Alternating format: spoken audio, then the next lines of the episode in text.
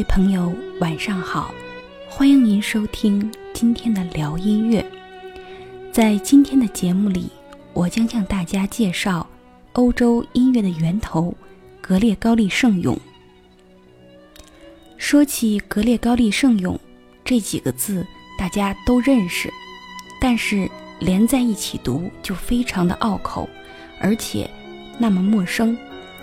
不仅对我们来说是这样，即使是音乐爱好者、古典音乐的资深发烧友，都会觉得格列高利圣咏实在是太古典了。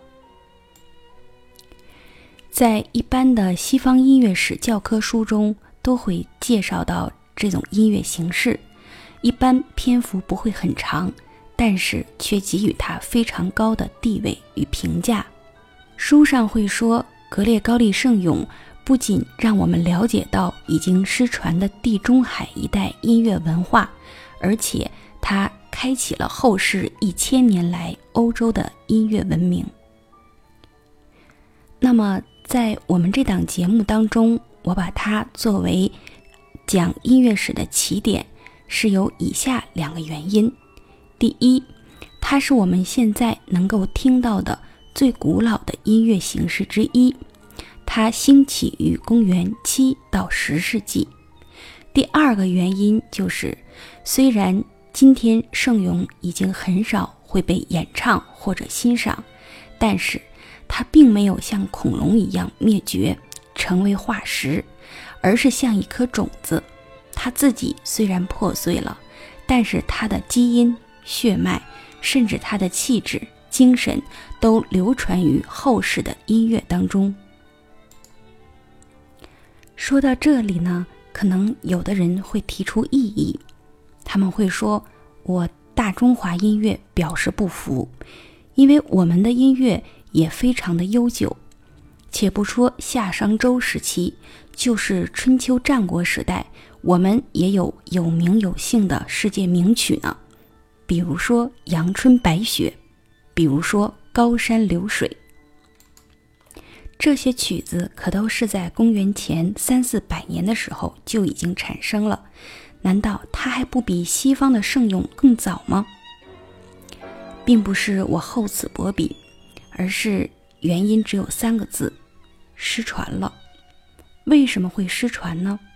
在我们此后会讲到中国音乐的节目，我们会详细的去聊一聊我们中国音乐的产生、发展、传承以及它的命运。现在我们花开两朵，先表一枝，去看一看西方的圣咏到底是怎么产生的。我们先来看这种音乐的名字。格列高利，它是一个人名，确切的说是一位教皇的名字。它是指罗马天主教第六十四任教皇格列高利一世。他在位的时间是公元五百九十年到六百零四年。在位期间，为了统一教会仪式中的音乐，将教会礼仪歌曲、赞美诗等搜集整理。最终形成一本赞美诗集，里边的歌曲多达三千多首。俗话说“百闻不如一见”，我们这里是“百说不如一听”。让我们先来听一段《圣咏》到底是什么样的歌曲。在听之前，我想给大家提三个小问题，大家可以边听边想。第一个问题。您觉得它好听吗？二，您听得懂他唱的是什么内容吗？第三个问题，您觉得它还有什么特点呢？好的，请欣赏。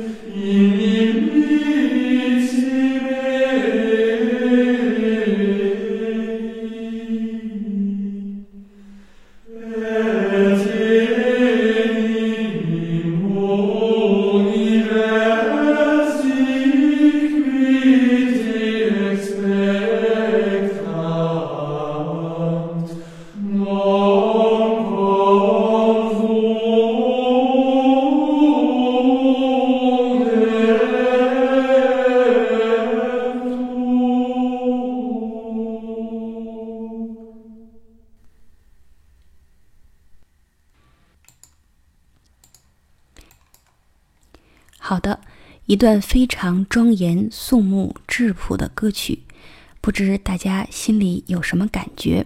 会不会觉得它非常的好听呢？如果你心中的答案是否定的，那么没关系，你和绝大多数人是一样的，因为圣咏被创作出来，它本身的目的就不是为了娱乐消遣，不是为了取悦于我们的耳朵。所以，如果您觉得它似乎不那么好听，也是非常正常的。第二个问题就是，大家听出来它的歌词在唱什么吗？我想，可能很多人会说，当然没有听出来，因为它是用外语演唱的。我想说，不仅我们听不出来。其实就是一个欧洲人、美国人来听，也照样很难听出来，因为他所采用的语言是拉丁语。拉丁语这种语言在今天已经很少有人使用了，只有今天在天主教廷当中有一些学问非常精深的神学家还能掌握这门语言。另外，欧洲现在有许多大学也会开设拉丁语课程，为的是让我们掌握了这门语言去研究古典文献。所以说，我们没有听出来也是非常正常的。那么第三个问题是，大家认为这样的歌曲它有什么特点呢？我想。虽然这是一个开放式的问题，但是如果你的角度选对了，是每个人都能回答出来的。第一个我要说的特点就是，他是男生。大家刚才也听到了，是不是纯男生呢？我说这句话的意思，代表了他不是女生，更不是混声合唱，只是简简单单、非常质朴的男声。还有一个特点，大家也会很容易的发现，那就是他的音域比较窄，没有特别高或者特别低的音，不会出现像帕瓦罗蒂那样，最后要出现一个很高的音，你不鼓掌他都不会停下来的状态。我想，以上两点是比较容易发现的特点。如果大家有一定的音乐基础，还会有两个特点比较明显。第一，就是它似乎没有什么节奏，没有重拍，非常缓慢，好像随唱随说，按照音节这样发展。还有一个特点就是，它是一个单声部的歌曲，并没有出现和声声部。以上所说的这些，就是在书上提及到格列高利圣咏的时候所列举的它的特点。那么，我们既然叫聊音乐，不妨聊得再深入一些。我们不禁要思考一个问题，就是圣咏为什么是这样的形态呢？比如说，它并不悦耳动听，却可传唱千年。再比如说，它看上去非常简单质朴，但是大有乾坤，却是后世那么多辉煌灿烂音乐作品的一个种子。还有，它如此崇高的地位，能够赢得后世的音乐理论家、评论家们这样的高度赞誉，又是凭借着什么呢？想了解这一些。我们要通过圣咏去穿越到它所产生的时代，就是欧洲的中世纪。说起欧洲的历史，我们中国人恐怕会觉得比较陌生，这和我们中国自己的历史是不一样的。我们生活在这片土地上，身处这个文化圈中，在影视作品、文学作品的不断熏染当中，我们对自己的历史总是有一定的了解，人名、地名也听得非常亲切。但是说起欧洲，则不尽然。我们总是觉得他们有好多的国家，每个国家都不太大，彼此征战不休，而且又出现了很多。不熟悉的人名和地名，而在这当中，最最不熟悉的莫过于中世纪了。其实，我们为了很好的去欣赏音乐、了解音乐，不妨在这里把欧洲的历史很粗线条的大体分一下。第一个时期就是古希腊罗马时期，这一时期的内容我们会放在后边文艺复兴时期的音乐的时候再去讲。我们先说一下罗马帝国。罗马帝国曾经非常强盛，但是它在公元三百九十五年的时候一分为二，分成了东罗马帝国和西罗马帝国。为什么要讲这个两个帝国呢？因为西罗马帝国灭亡的时间是公元四百七十六年，而东罗马帝国灭亡的时间是公元一四五三年，被奥斯曼土耳其帝国灭亡。这两个帝国的灭亡时间成为欧洲中世纪的起点和终点，也就是说，提起欧洲的中世纪，就是公元四百七十六年到公元一四五三年。这样说是不是还觉得很陌生呢？那么我们跟中国比较一下，公元四百七十六年相当于我们的南北朝时期。就是说，还没有进入隋朝、唐朝呢，而公元一四五三年，则是我们明朝代宗年间。想一想，我们辉煌灿烂的古代文明，这个时期西方却是在中世纪。所以，当我们学习西方历史的时候，主要讲的是文艺复兴以后的事情，或者说再提及一下古希腊、古罗马文明。中间这一千来年，基本上就一笔带过。如果一定要加一个定语，就会说是黑暗的中世纪。那么，中世纪真的很黑暗吗？我们从圣咏当中这种非常缓慢质朴的歌声中，能看出什么呢？后世的史学家有一个倾向。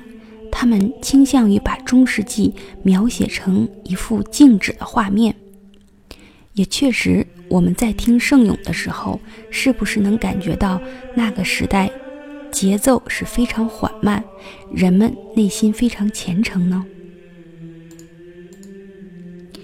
在中世纪的早期，确实有过一段时间，教会禁止人们去阅读古希腊、罗马的文献。把那些灿烂的文化都通通贴上了封条，禁止大家去研究。但是长此以往，并不会利于他们的统治。比如说，就《圣经》这本书而言，作为一个宗教界的专业人员，一定要非常熟悉的掌握。可是这一本书识字量很大，而且人名、地名、事件又非常的多。因此，在客观上也要求罗马天主教皇重视教育。格列高列一世即位的时候，基本已经进入了政权比较稳固的时期。正是在这种背景之下，教皇才去派人去收集整理当时散落在各地的赞美诗，并且统一编辑成册，推广所有的。统治范围之内的教会去使用。如此看来，格列高利教皇和这些赞美诗之间好像并没有直接的联系。那么，怎么会以他的名字来冠名呢？其实，这并不是他本人的意思，而是在后来加洛林王朝查理曼大帝为了纪念他对音乐所做出的突出贡献，把这一些赞美诗。统一叫做格列高利圣咏，名字就是这样来的。那么刚才所提到的这位查理曼大帝又是谁呢？其实他也是欧洲中世纪一个很重要的人物，也是对音乐的发展有重要贡献的皇帝。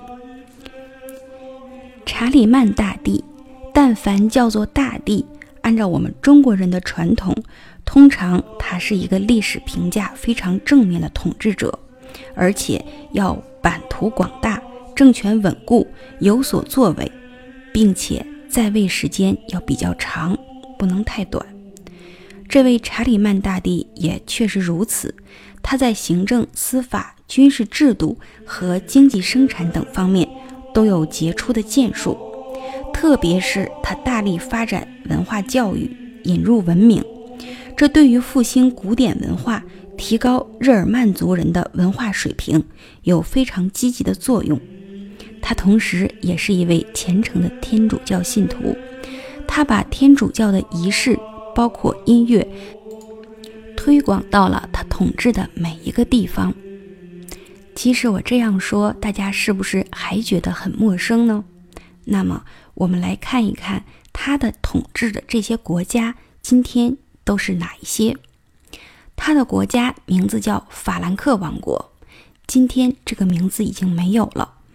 但是这个法兰克王国后来一分为三，成为今天的法兰西、德意志和意大利。这样一说，是不是就亲切多了？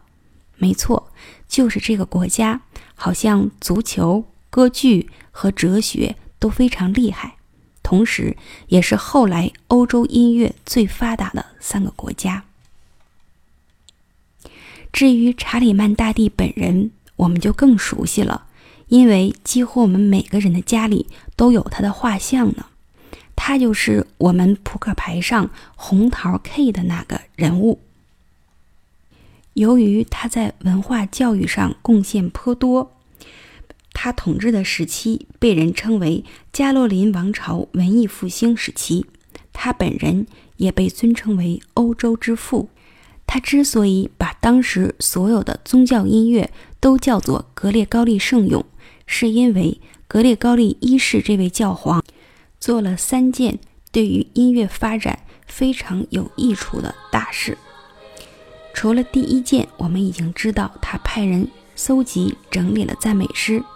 那么第二项内容，就是他创立了音乐学校制度，这样就有学校去培养专门的音乐人才，为教堂的唱诗班制度奠定了基础。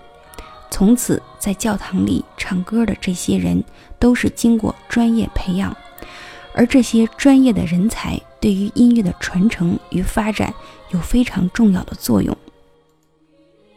第三件事。就是他把这些培养良好的音乐专业人才派往欧洲的各个教会去进行音乐的普及与推广。